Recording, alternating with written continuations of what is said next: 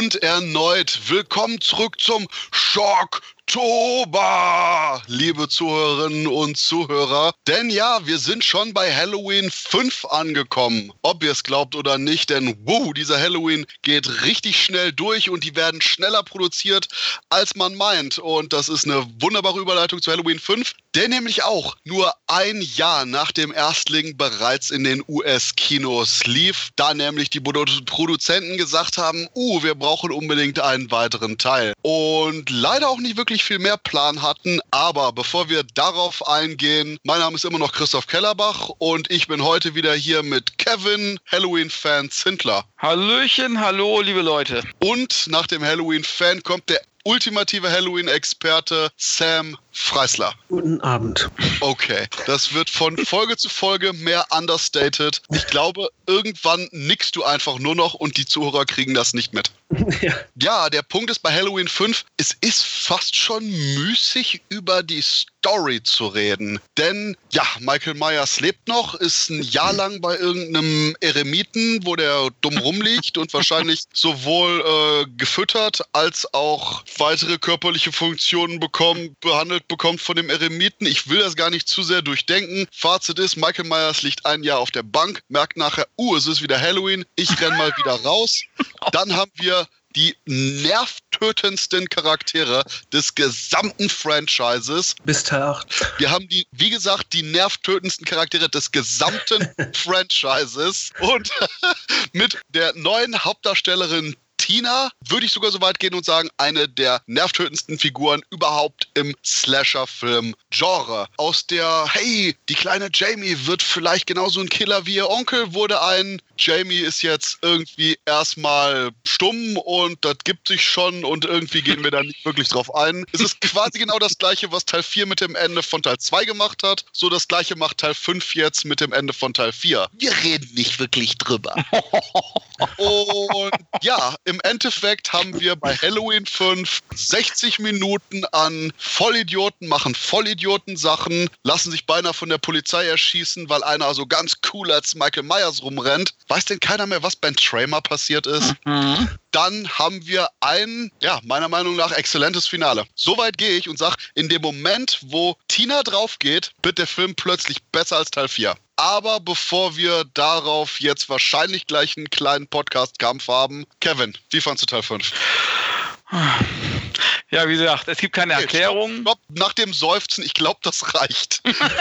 ja, es ist ja eben halt, es gibt keine Erklärung, okay, die gab es in Teil 4 ja auch nur halb, wenn dann überhaupt nur halbherzig äh, aus, aus dem wirklich, aus der tollen Vorlage eigentlich mit äh, der lieben Jamie vom Ende, also was das Ende des vierten Teils betrifft, wird leider nichts gemacht. Nein, man geht wieder in alte Verhaltensmuster, kehrt man wieder zurück und äh, serviert den Leuten wieder das, was man schon hundertmal gesehen hat, bloß schlechter. Und ähm, ja, was soll ich dazu sagen? Also der Film ist 60 Minuten lang langweilig, bis auf den Anfang. Der Anfang Anfang knüpft er sozusagen vom, äh, am Ende des vierten Teils an, sozusagen, nur halt mit der Explosion, die es ja im vierten Teil nicht zu sehen gab. Ja, und dann kommt ja der Eremit, der den J äh, Jason, sage ich immer, warum sage ich immer Jason, der den Michael aufnimmt und als Dankeschön, was macht Michael mit ihm? Ja, er tötet ihn auf jeden Fall. So, und ich bin jetzt nicht drauf gekommen. Dann Windel also. wechseln. ja, das war jetzt mal eine Frage, ne? Ja, gut. Okay. Ähm, Halloween-Kürbis. Aber ich muss auch sagen, das Ende, was ja dann letzten Endes auch wieder in einem, in dem, in dem Haus, glaube ich, im Elternhaus, glaube ich, spielt das später, ne? Das Ende, oder? Mhm. Im Elternhaus. Das finde ich wieder atmosphärisch, das knüpft wieder so an, an ältere äh, bessere Filme an. Das hat mir ganz gut gefallen. Bis auf das endgültige Finale. Das hat mich dann auch eigentlich wieder ein bisschen gestört, muss ich sagen. Aber äh, vorher, muss ich sagen, ist alles nur Kokolores. Ja, Kokolores auch für dich, Sam? Ziemlich. Also Halloween 5 kam ja gefühlt zwei Tage nachdem Teil 4 im Kino war. Teil 4 war halt ein bombastischer Erfolg. Die Leute waren heiß auf Michael Myers und man hat sofort die Produktion mit Teil 5 begonnen und sich quasi auch so ein bisschen selbst Konkurrenz gemacht, weil Teil 4 gerade auf Video draußen war. Man hat sofort schnell, schnell, schnell, schnell, schnell, das muss jetzt flott gehen, hat mit einem unfertigen Drehbuch angefangen zu drehen. Es sind ganz komische kreative Entscheidungen getroffen wurden, wie zum Beispiel, äh, dass, dass Rachel, eigentlich ein toller Charakter aus, aus Teil 4, 4 schon nach 20 Minuten drauf geht, weil der Regisseur meinte, ja, dann, dann ist die Gefahr wieder da, dass im Halloween-Franchise alles möglich und niemand sicher ist. Also hat man quasi schon mal den emotionalen Kern seines Films getötet. Der Anfang mit dem Eremiten, das war alles ein Neudreh ursprünglich war, das wurde auch gedreht. Ich glaube, da gibt es auch im Internet, kann man sich die ursprünglichen Szenen als hinter den Kulissen Drehs quasi angucken bei so einem abgemagerten komischen jüngeren Typen ist er da gelandet, der irgendwie so mit okkultem Zeug zu tun hatte und der Michael Myers dann wieder zum Leben erweckt hat. Ja, es, wie gesagt, Halloween 5 hat eigentlich sehr, sehr viel Leerlauf. Ja, aber das mit dem zum Leben erweckt hätte ja schon wieder fast mehr erklärt, als man eigentlich eben gewöhnlich bei den Halloween-Filmen macht, wo das immer mit so einem Schulterzucken abgetan wird, oder? Äh, definitiv, aber Mustafa Kart war halt der Meinung, dass es besser wäre, dass Michael Myers bedrohlicher rüberkommt, wenn er am Anfang einen alten Mann umbringt. Und es ist auch einer dieser seltsamen kreativen äh, Entscheidungen. War das ein Scherz? Nein, nein, er hat, er hat wirklich zu dem Regisseur gesagt, es wäre besser, wenn Michael Myers am Anfang einen alten Mann umbringt, damit Michael Myers wirklich nochmal bedrohlich wirkt und bla und hast du nicht gesehen. Ja, und ansonsten, wie gesagt, der Film hat, wie auch mit Jamies Stummheit, dass sie die ganze Zeit vor sich hin krächzt, dass man Rachel schon am Anfang beseitigt hat und dass man dann so ein, so ein, so ein Ding wie Tina mit als Hauptcharakter eingeführt hat. Der Film hat ziemlich viel Leerlauf, ziemlich nervige Figuren, ist auch recht ätzend gedreht und ich mag ihn nicht. Ich mag ein paar Sachen. Der Film hat eine ganz nette Atmo. Ich mag halt diese Farm-Location am Ende und das Ende an sich in dem Haus, wobei ich mit dem Meyers Haus in dem Film auch an sich ein Problem habe, da es von einem kleinen Vorstädtchen, Häuschen plötzlich zu einer riesigen Villa mutiert ist. Ja, es ist saudämlich. Okay, das ist ein guter Punkt, dem ich auch einfach nur generell absolut zustimme. Und ja, der Regisseur Dominique Otenin-Gerard, ich hoffe mal, das war jetzt halbwegs korrekt. Interessanterweise der hat Omen 4 als TV-Film gemacht, wobei ich den immer verbinde mit Adrenalin, dem ja, Stipp langsam Klon, den Til Schweiger gemacht hat. Ende der 90er Jahre und der, ich sag mal, passables TV-Niveau hatte. Quasi wie Pam Entertainment, nur auf Deutsch. War damals ein guter TV-Film. Ich glaube, der lief auf RTL und äh, hat mir eigentlich recht gut gefallen. Also, äh, ja, wer, wer, schließt daraus, dass dieser Regisseur mal Halloween 4 gemacht hat oder das Omen 4 auch, ne? Äh, Halloween 5 und das Omen 4 wusste ich bis dato auch noch nicht. Wobei am lustigsten ist, dass der irgendwie während den 90ern etliche komische Erotikfilme gemacht mhm. hat und mhm wirklich keinen Fuß mehr auf den Boden bekam, abgesehen jetzt eben von Adrenalin mit Till Schweiger, wo ich ernsthaft sage, das ist wahrscheinlich mit der Hype profilste Streifen, den er irgendwie noch so gedreht hat, ja. bevor er dann mehr oder weniger im kompletten ja, TV-Movie-Sumpf ja, TV-Movie-Sumpf abgedriftet ist. Das war's dann auch. Der Kerl ist auch irgendwie ein ganz komischer Coward. Also er wirkt im, im Audiokommentar wirkt er nett, aber auch ziemlich verstrahlt. Er hat teilweise über, über Halloween 5 seinen Film philosophiert, wie irgendein versnobter Filmkritiker über, über 2001 oder weiß ich was. Ah, oh, guck mal hier, wie das Licht da reinfällt und ah, es ist so elegant gedreht und, und oh, mein Gott, halt doch die Schnauze. Aber letzten Endes war es ja auch sein einziger Kinofilm. Ich, weiß jetzt nicht, Night Angel, ob das jetzt Kinofilm war, aber alles andere war ja TV-Movies. Mhm. Also wahrscheinlich schwärmt er deswegen davon, weil er ganz andere Dimensionen auf einmal hatte. Er hatte ganz andere Möglichkeiten sozusagen. Ne? Also mhm. mag ja sein, dass er da so ein bisschen verblendet ist oder so, ohne jetzt die anderen Sachen zu schmälern irgendwie. Ich meine, letzten Endes hat er ja trotzdem eine Karriere gemacht als Regisseur, ne? davon abgesehen. Aber Halloween 5 ist letzten Endes sein größtes äh, sein größter Film gewesen. Naja, also Halloween und äh, 2001 in einem Mix. Ich würde jetzt schon gerne Michael Myers so als Space Baby sehen. und, und am besten so diese, diese flashige, äh, jenseitige Sequenz, wo er durch die Dimension reist, aber statt dem erschrockenen Gesicht unseres Protagonisten einfach nur so das leere Michael Myers Face. ah, ja, aber gerade, dass wir jetzt schon eben davon anfangen, über den Regisseur und die Audiokommentare. Das Problem ist, über den generellen Film als solchen von Halloween 4 kann man unglaublich wenig erzählen, weil unglaublich wenig passiert. Wir haben eben Tina, die babada, babada, babada, babada, Frau, die irgendwie, boah, ich, ich habe das jedes Mal, wenn ich diesen Film gesehen habe, diese komische Scheiße, die sie abzieht, eben mit Jamie, immer noch im Hinterkopf. Es ist wie so, ein, wie so ein tödlicher Ohrwurm, der mich in den Wahnsinn treibt. Und ich meine, ihre ganze Clique ist auch eben so ein grenzdebiler Haufen mhm. vollkommen verstrahlter Trottel, die eben mit Michael Myers Masken so, vor der Polizei so tun, als würden sie jemanden abstechen. Und vielleicht sind sie sich ihrer eigenen Dummheit bewusst und planen das so aktiv als ja, geholfenen Selbstmord. Nach dem Motto, wie können wir in Haddonfield besser unsere Existenz beenden, als mit einer Michael Myers Maske und einem Messer so zu tun, als würden wir jemanden abstechen. Mhm. Im Endeffekt sind die Cops dermaßen inkompetent, dass sie da nicht sofort draufgeschossen haben. Oder vielleicht werden die einfach immer nur noch verklagt von der Familie von Ben Trey. Okay, eigentlich können wir den Podcast beenden. Der Film ist so dämlich. Ja, aber ich, ich glaube, aber ich glaube, da hättest du auch sonst irgendeinen anderen Regisseur hinstellen können. Gegen dieses Drehbuch kannst du jetzt kein, da kannst du auch Scheiße, kannst du keine Rosinen machen, sage ich immer. Mhm. Ich sag mal, der hätte auch einen Spielberg hinstellen können. Der hätte nur 100 Millionen mehr verbraten, aber der hätte wahrscheinlich auch genauso ausgesehen.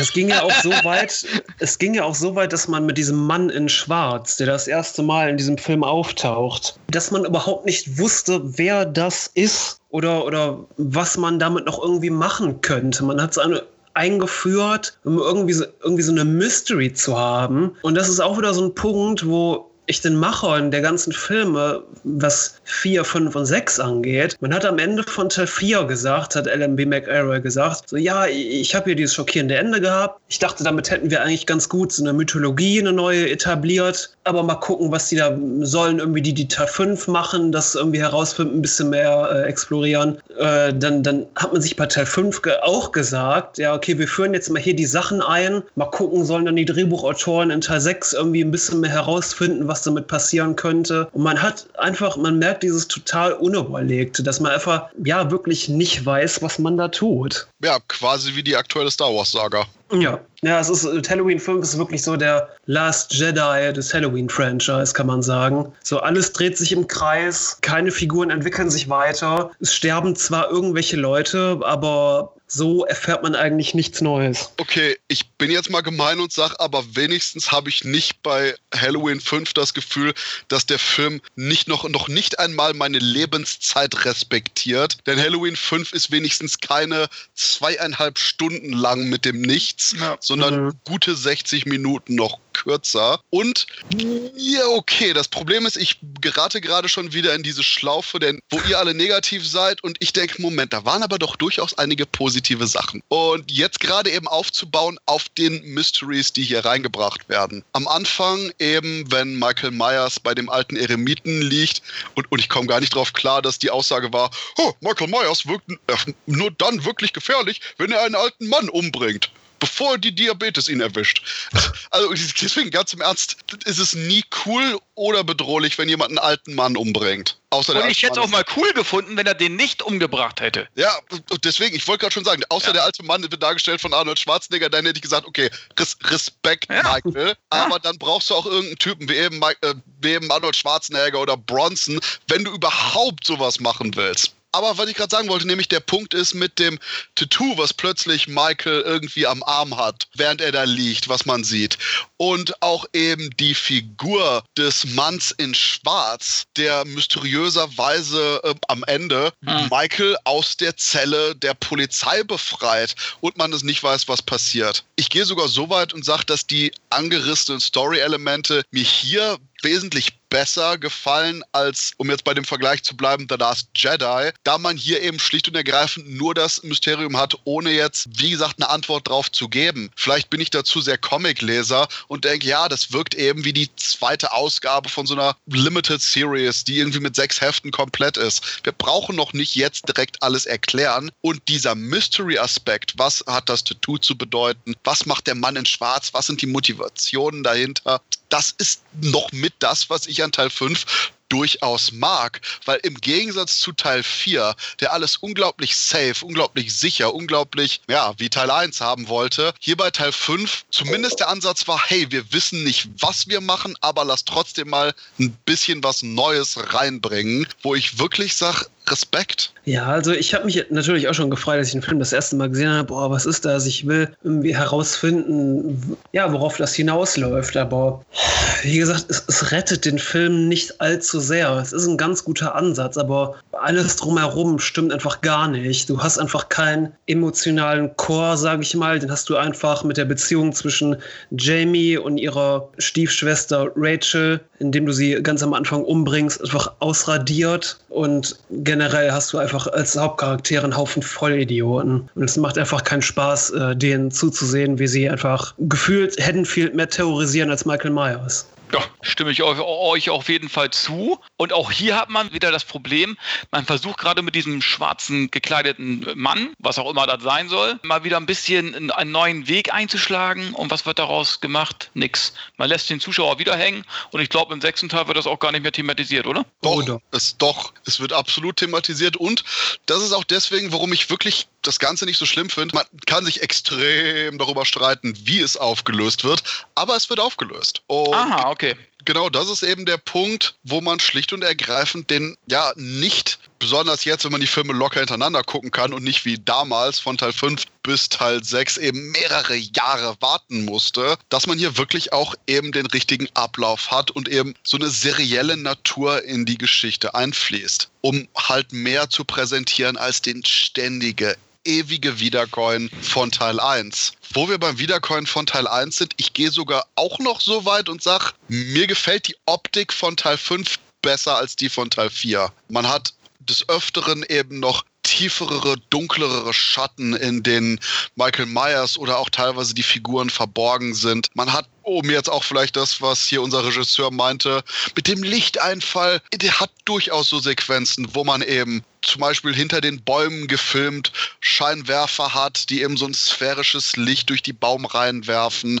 Oder auch selbst so ein kleiner Moment, wo die nervige Vollidioten-Clique beim Vögeln in der Scheune überrascht wird, wo das Ganze zwar inhaltlich leider eine total klischeehafte 0815 wenn überhaupt, Szene ist, aber das Ganze von der Bilddramaturgie und auch von eben der Beleuchtung durchaus atmosphärischer aussieht als bei Dwight H. Little dieses eher glattere, bisschen hellere und eben hier Ottonin Gerard durchaus noch meiner Meinung nach mehr Halloween und Horror-Feeling durch seine Bilder heraufbeschwört. Wobei ich dadurch aber immer viel saurer werde, weil eben inhaltlich das Ganze dermaßen mit dem Kopf gegen die Wand rennt.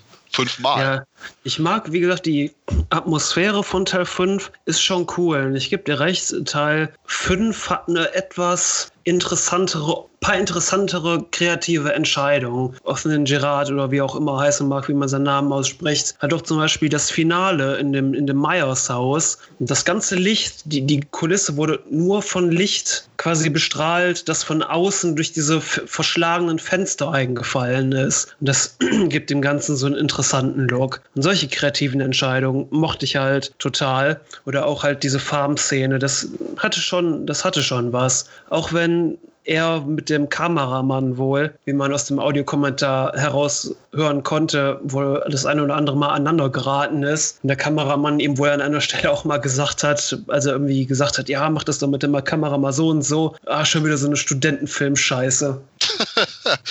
ich gehe sogar so weit und sage, dass man eben diesen Stil von Otenin Gerard durchaus auch noch bei seinen weiteren Werken teilweise zumindest sehen kann. Mir fällt da jetzt wieder eben spontan Adrenalin mit Til Schweiger ein. Ich weiß nicht, wieso ich den Film noch so gut in Erinnerung habe. Doch, der war oder, gut. Oder im Regal habe.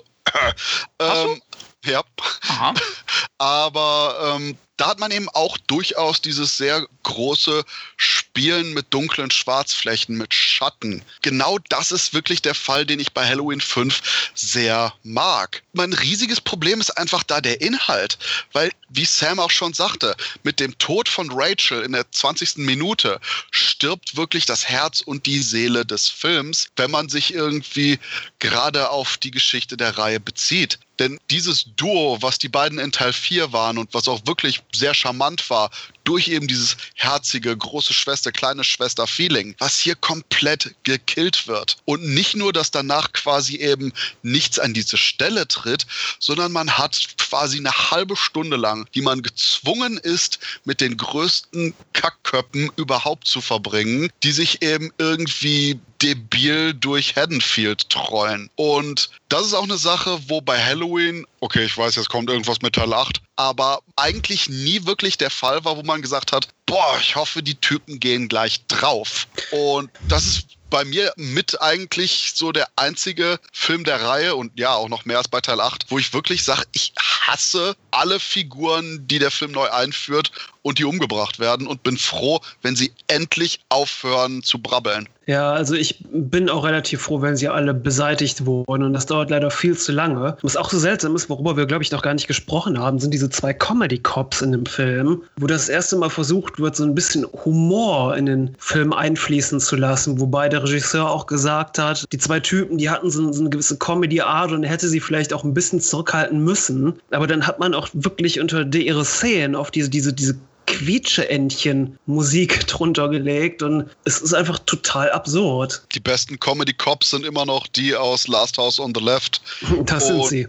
Und wahrscheinlich, weil ich der einzige Mensch auf dem Planeten bin, der die Comedy Cops aus Last House on the Left mag, hatte ich jetzt auch mit denen bei Teil 5 kein Problem. Das sind zumindest mit die einzigen Charaktere, abgesehen von ja, Jamie, die nichts sagt, und Pleasance, der am Ende noch sau abdreht, worauf wir gleich noch eingehen, die ich nicht gehasst habe. Ja, ich, ich weiß nicht, ich finde Teil 5 hat einerseits eine ganze Halloween-Atmosphäre, aber gerade nach Teil 4, der einfach auch so durch seine Figuren, sage ich mal, und durch das richtige Casting gelebt hat, ich weiß nicht, es tut dem Film nicht gut. Und er hat irgendwie so eine, auch eine gewisse fiese Atmosphäre, da einfach so viel unsympathisch daran ist. Und diese Comedy-Cops mit der Quietschentchen-Melodie, die machen das irgendwie nochmal mein Gefühl nach so ein Stück ekelhafter. Also ich sag mal so, die haben mich jetzt auch nicht äh, wirklich gestört. Da gibt es viel, viel, viele andere Dinge, die mich da viel mehr stören. Von daher. Ich sag mal, gestört ist aber vielleicht nicht das richtige Wort, ja. aber es war so ein äh, was? So ein komischer Moment. Ein kleiner Fremd, äh, Fremdkörper irgendwo schon, aber. Ja, irgendwie ja. Ne, also es stimmt schon, kann ich nachvollziehen. Aber es hat mich jetzt, weil der ganze Film, er ist einfach ich weiß es nicht. Es ist, äh, also da haben dann die beiden Cops wirklich noch äh, am harmlosesten, sage ich jetzt mal. Ne? Also, um mal eine gute äh, Sache zu nennen, die mir gerade einfällt, am Ende, nachdem dieses Tower Farm Massaker vorbei ist, gibt es halt so eine Szene, wo die Polizei auf taucht, äh, alle einsammelt und irgendwann ist nur noch Dr. Loomis quasi allein an dieser Farm und mhm. sieht man halt Michael Myers Silhouette, wie sich so ein bisschen durch diesen vernebelten Wald bewegt und da hält Dr. Loomis auch nochmal so einen schönen Dialog und das ist eine Szene, fast schon die beste eigentlich aus dem Film, die ich sehr, sehr mag. Du meinst mit diesem Michael, geh nach Hause, Michael. Genau. Und Aber wo soll er hingehen? Wo nach Hause. Hingehen? Wohin? In die Hölle. Oder wie? Äh, ganz im Ernst, wenn das funktionieren würde, so, Michael, geh zurück in die Irrenanstalt. Michael, geh zurück, Dr. Loomis. Scheiße, das war einfacher, als ich gedacht hätte.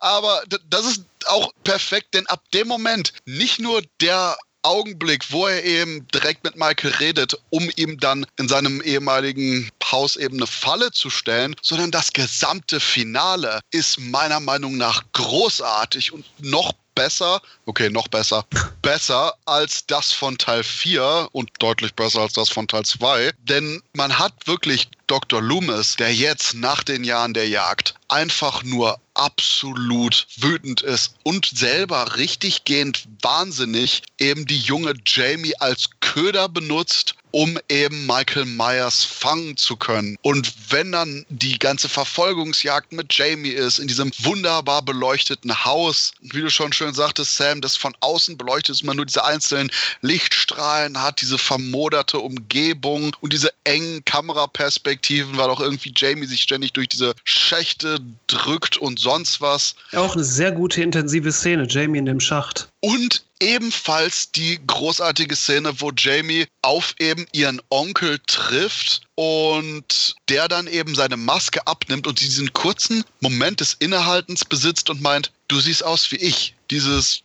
wir sind eine Familie, dieses Erkennen der Zusammengehörigkeit und diesen kleinen, regelrecht zarten Moment an der Stelle, wo ich auch sage, das ist richtig gut gelöst. Plus dann noch, wo eben schlicht und ergreifend Donald Pleasance mit Jamie eben die Falle stellt und Michael Myers mit diesem großen Stahlgitter zu Boden geworfen wird und Loomis wie irre weiterhin auf ihn einschlägt und quasi mit dem Herzinfarkt selber dann vorne überfällt und auf Michael Myers selber drauf liegt so dass man quasi immer diese Dualität hat zwischen Jäger und Gejagte. Das eine kann ohne das andere nicht existieren. Und jetzt höre ich mich selber an wie ein Filmschüler und vielleicht wie Otto Gerard im Audiokommentar. ja, das mochte ich tatsächlich nicht so gern, diese eine Szene mit Jamie in dem Sarg. Die Szene an sich schon, aber weiß ich, plötzlich hat Michael Myers wieder ein Gesicht und wieder Augen. Mhm. Okay, hier sind wir wieder bei der Continuity, die abgefuckte der Halloween-Reihe. Und keine Ahnung, ich fand das früher mal besser, dass man wirklich die, diese Tränen unter Michael Myers Auge sieht, aber irgendwie inzwischen denke ich so, na nee, vielleicht doch lieber Michael Myers eher emotionslos darstellen, als plötzlich diesen emotionalen Moment. Nee, äh, gerade weil auch das wieder was ist, was bisschen, ich meine, gut, ein bisschen neu, sage ich schon, aber man hatte ja durchaus auch schon das Gesicht gesehen in Halloween 1 aber eben diese Verbindung, dieser kleine, ruhige Moment, den er mit Jamie hat, was ich mhm. auch gelungener fand als eben diese reine Monster-Modus, den er noch in Teil 4 hatte, wo man hier auch wirklich mit der Beziehung und mit den Elementen spielt, die der Film hat. Genauso wie eben Halloween leider nie damit spielt. Ist er jetzt das personifizierte Böse und kann nicht sterben oder doch, ist ein Mensch, bla, und das nie wirklich eben zum Fokuspunkt macht. Aber man hat ja auch eben die Sache von Michael Myers, der seine Familie verfolgt. Und genau auch hier dann der Moment, der darauf eingeht, der das Ganze benutzt für eben eine Szene. Und ja, gerade das ist eben schlicht und ergreifend auch wieder was, wo man eben aufbaut auf die Mythologie und zumindest so einen kleinen Augenblick rausholt. Selbst wenn man eben leider, und das ist wieder eins der riesigen Probleme mit Teil 5, nichts hat, auf das man wirklich hinarbeitet, wenn man keine Ahnung hat, wo man hin will. Ja, wobei das halt auch wieder so, so eine Sache ist, wo ich sage, mit diesem ist er ein Mensch, ist er wirklich nur das Böse. Wenn man dann wirklich diese, diese emotionale Szene mit der Träne hat, dann geht es ja schon eher in Richtung Mensch, worauf man versucht, eine Antwort zu geben. Und ich weiß nicht, es ist, ich stehe da ein bisschen ratlos vor. Mir jetzt früher mal besser gefallen als heute. Heute denke ich, wer Michael als dieses, als dieses Gesichtslose vielleicht doch nicht die Maske abnimmt oder vielleicht anders innehält und mit der Maske auf, das hätte irgendwie, finde ich, runtergewirkt. Ich fand die Szene ehrlich gesagt auch ganz gut. Das zeigt doch ein bisschen Emotionalität, auch wenn ich sie natürlich äh, dem Jays, äh, dem, dem Michael nicht abnehme. Tada. Dem Michael nehme ich es einfach nicht ab, weil dafür hat er eben halt zu emotionslos gejagt letzten Endes. Also ist er für mich eher eine Maschine als Mensch. Trotz alledem fand ich die Szene nicht schlecht. Letzten Endes will er sie ja dann trotzdem abmetzeln. Also, ja. Er guckt einmal so wie so ein Hund, kurz bevor er jemanden zerfleischen möchte.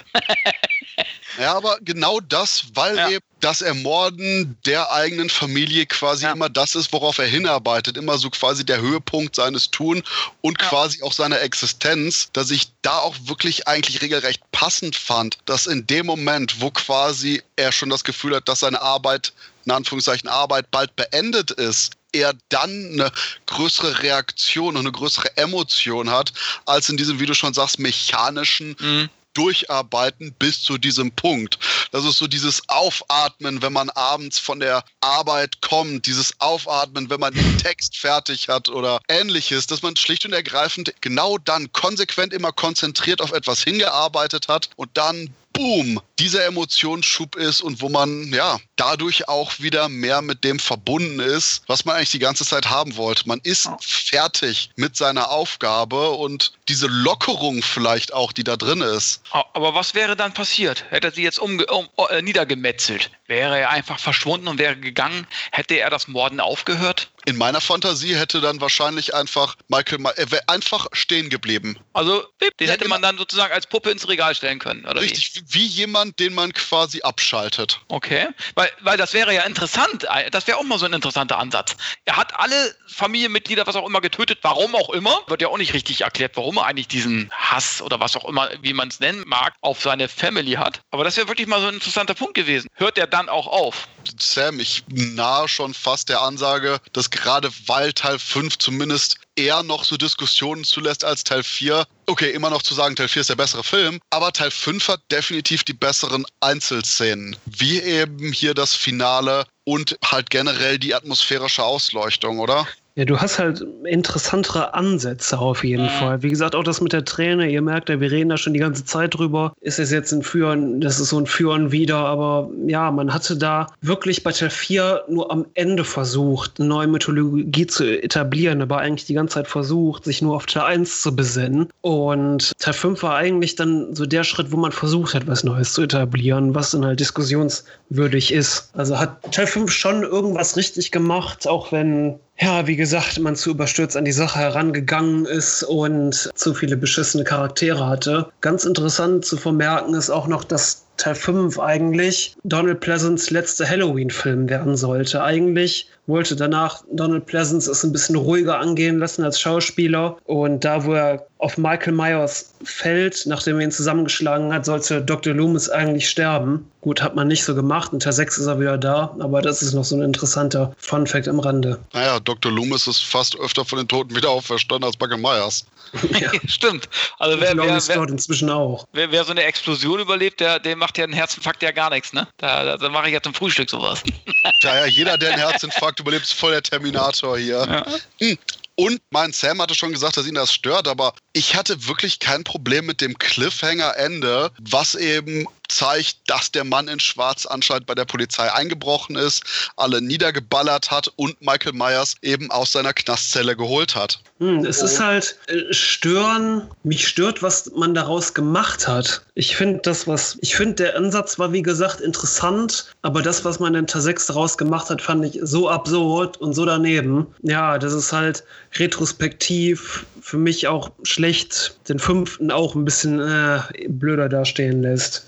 So für sich betrachtet, hattest du damit ein Problem, Kevin? Nee. Teil 5. Nee, nee, also, da hatte ich ja nie ein Problem mit. Da hatte ich ja auch äh, kein Problem mit äh, ähm, nach, dem, nach dem vierten Teil meinetwegen. Nur wenn man daraus nichts Vernünftiges macht, und ich weiß jetzt nicht, wie es im se- sechsten Teil, äh, den habe ich jetzt noch nicht nachgeholt, was sie jetzt gemacht haben, aber wenn Sam schon sagt, das ist wirklich sehr enttäuschend, dann ist es eigentlich letzten Endes wieder ja, vergebene Leb äh, Liebesmüh gewesen, da einfach so, ein, so einen Cliffhanger aufzubauen, wenn man letzten Endes da äh, nichts Vernünftiges draus macht. Das ist schade eigentlich, weil das hätte, wenn wenn eines die Reihe gebrauchen hätte können, dann wäre es mal so eine Veränderung gewesen oder so mal so ein anderes, so ein anderes Schema, mal äh, eine andere Schiene zu fahren. Aber das hat man ja nie gemacht. Man ist ja immer wieder zu den alten Strickmustern zurückgekehrt. Und das ist schade eigentlich. Wobei, das ist der Punkt, wo ich auch nochmal eine kleine Eigenheit des Finales äh, betonen will, denn Michael Myers ist nicht tot am Ende. Ich glaube, das ist Hm, der einzige stimmt. Film des gesamten Franchise, okay, gut, Teil 8, aber black.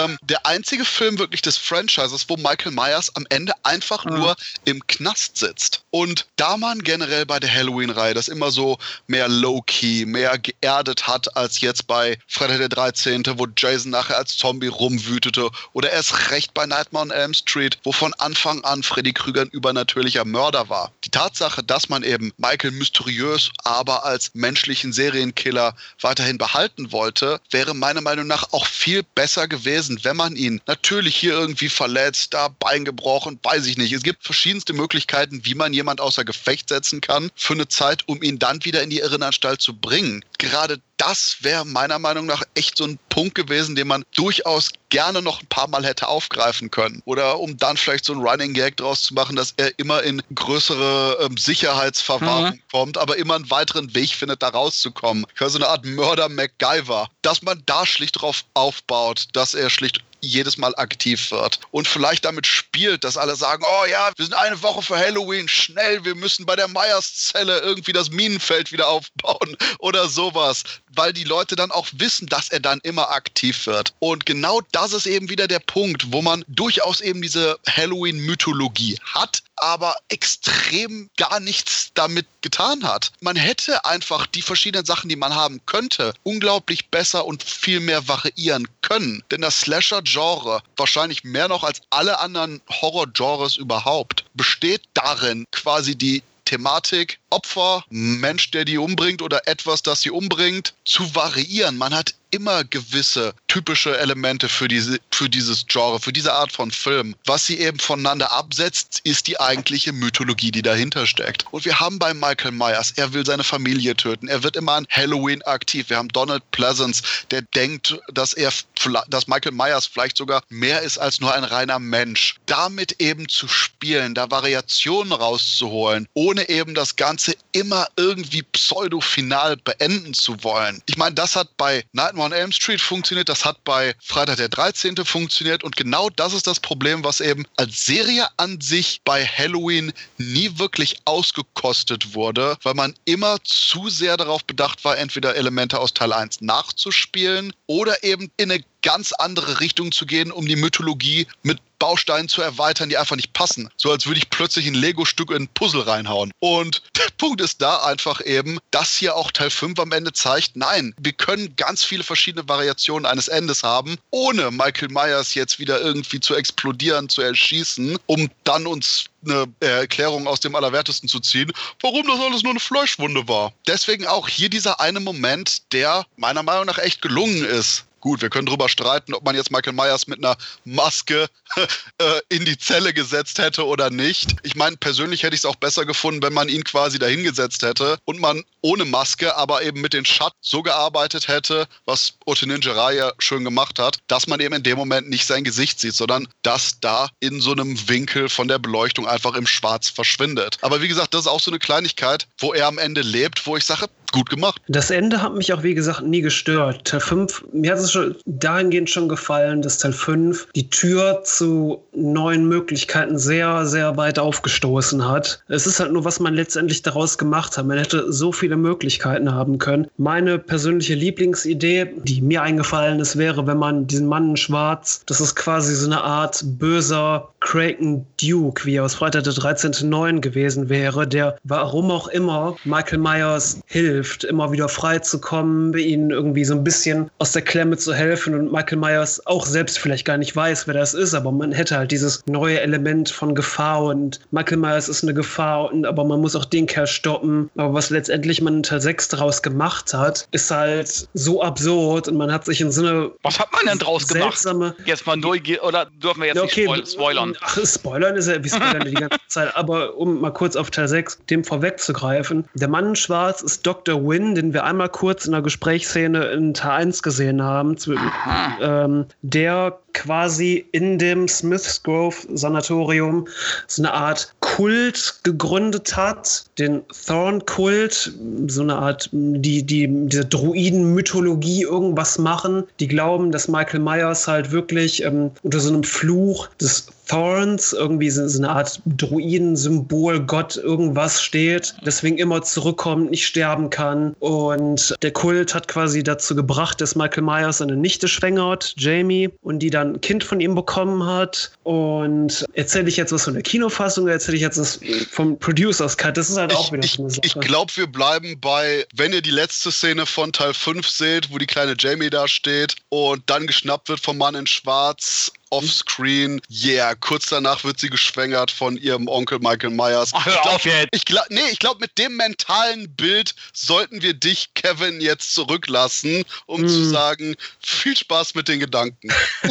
also ich muss mit Teil 6 unbedingt jetzt angucken, okay. Oh es ist halt, es ist halt, das, es ist halt nur ein Punkt. interpretieren. Es ist halt ein Punkt, warum, um mal, wie gesagt, Teil 6, schon auf Teil 6 vorzugreifen, den ich einfach so wirklich absurd dämlich fand und auch letztlich einer der Gründe Gründe war, weshalb ähm, Daniel Harris gesagt hat, nee, ich komme nicht zurück, weil das alles in eine Richtung geht, die mir ganz und gar nicht gefällt, die dem Charakter einfach nicht würdig ist. Ja, die ganze komische Inzest-Sache, ich habe keine Ahnung, wie die da. Aber auch die ganze Sektensache, es ist einfach, keine Ahnung, es ist so. Da hätten sie doch einfach, der, der, das wäre doch viel einfacher, hätten sie den schwarzen Mann, das wäre der Teufel gemeinetwegen gesehen. Hier so, so eine Art hier wie, wie bei ähm, Demon Knight, hier äh, Billy Zane, mhm. der holt ihn raus und als einer seiner, äh, keine Ahnung, Ausgeburten Piloten sozusagen. Das wäre doch viel cool, cooler gewesen. Das, das ja, du hättest es auch einfach subtiler. Ja? Du hättest es gar nicht ja. mal so Fantasy-mäßig. Du hattest halt einerseits das Element des Mann in Schwarz, das gleiche Tattoo hat, dieses Thorn-Tattoo wie Michael Myers. Du mhm. hattest das Element, dass Jamie Lloyd quasi telekinetisch mit Michael oder telepathisch, wie man es jetzt auch immer nennt, telepathisch ja, okay, mit, mit Michael Myers, mit ihrem Onkel verbunden ist. Damit hättest du irgendwas Cooles machen können. Aber diese ganze Sektengeschichte mm, gefällt mir absolut gar nicht. Und dass Michael Myers seine Nichte geschwängert hat, naja, also, macht ihn nicht viel grusel, gruseliger. Deswegen konnte ich auch nie dieses ganze Geschrei, Rob Zombie hat die Halloween-Reihe zerstört, ähm, nie ganz verstehen, wenn du einfach so eine absurde Scheiße schon vorher hattest. Ich gehe so weit und sage, das Einzige, was mich wirklich extrem gestört hat bei Teil 6, war die Michael Schwenger-Jamie-Story Story. Wobei, wie gesagt, da gehen wir noch bei Teil 6 beim mhm. eigentlichen Podcast drauf ein. Denn ich wollte jetzt noch kurz zurückkommen zu Teil 5 und den Fassungen. Denn wow, da gibt es so einiges. In Deutschland lief Halloween 5 erst am 11. Juli vom Jugendfilmverleih ebenfalls mit ab 16 im Kino an und war extrem geschnitten, so wie es aussieht. Denn auch die nachfolgende ab 16 Videokassette, das fehlten knapp 10 Minuten. Die haben, die haben dermaßen radikal da reingehauen. Es ist unglaublich gewesen. Es gab allerdings auch eine Uncut-Fassung, weswegen eben kurz äh, einige Monate nachdem von Ufer im Verleih Halloween 5 Uncut erschien, ja, im Mai 1992 der Film indiziert wurde und erst wieder im August 2013 parallel zu Halloween 4 wieder von der bösen Liste runterkam und heute auch ungekürzt ab 15 freigegeben ist. 15. Und, ach Gott, ab 15. Wir sind hier in England, der Film ist ab 15. und ich durchaus sagen muss, ich mochte genau diesen kleinen Tick mehr Härte, den 5 hat, wo ich auch teilweise die Mordszenen ein bisschen besser von den Effekten her, nur von den Effekten her ausgeführt empfand. Ob es jetzt ist, dass eben Michael irgendwie mit einer Heugabel einen ersticht oder mit dieser Gartenkralle dem einen der nervigen jungen Erwachsenen in den Kopf schlägt. Das war alles. Ja, genau so hart ist Teil 5 gar nicht, tatsächlich. Ja, das ist genau dieser kleine Tick, wo man, wo ich das Gefühl habe, dass es eben etwas intensiver ist von der Gewalt und auch vom Bedrohungspotenzial als noch bei Teil 4. Ja, so ein schönes Schlusswort. Hat einer von euch noch irgendwas, was er unbedingt zu Teil 5 loswerden will, was wir jetzt gerade nicht unbedingt bei unserer philosophischen Runde losgelassen haben? Eigentlich nicht. Eigentlich nicht. Ich kann auch weder eine Empfehlung aussprechen, noch irgendwie von dem Film abraten. Wenn man Halloween-Fan ist, wenn einem die vorigen Filme gefallen haben, warum jetzt aufhören? Nein, eigentlich habe ich nichts mehr zu sagen. Ja, ich sag mal so, wenn man Teil 4 gesehen hat, sollte man Teil 5 am besten im Rutsch hinterhernehmen. Denn, hey, was soll's? Man erfährt auf jeden Fall, wohin die Reihe theoretisch weiter hingeht. Und in sich bilden ja 4, 5 und 6 durchaus so eine kleine, mehr oder weniger abgeschlossene Trilogie. Innerhalb der komplett kaputten Continuity des Halloween-Franchises. Ja, manche nennen sie die Thorn-Trilogie, manche nennen sie die Jamie Lloyd-Trilogie. Bevorzuge eher Jamie Lloyd-Trilogie, weil Thorn kommt ja in Teil 4 noch gar nicht vor. Das wäre es jetzt aber auch wieder von uns. Und ich sag, Leute, egal ob ihr Teil 5 oder 4 lieber mögt, egal ob ihr Halloween, die eigentliche Halloween-Reihe wieder anschauen wollt, ich bedanke mich nochmal ganz herzlich beim Zuhören. Und wir sind natürlich wieder mit Teil 6 demnächst am Start. In diesem Sinne, feiert schön Halloween, Leute, und bis zum nächsten Mal. Tschüss. Ciao.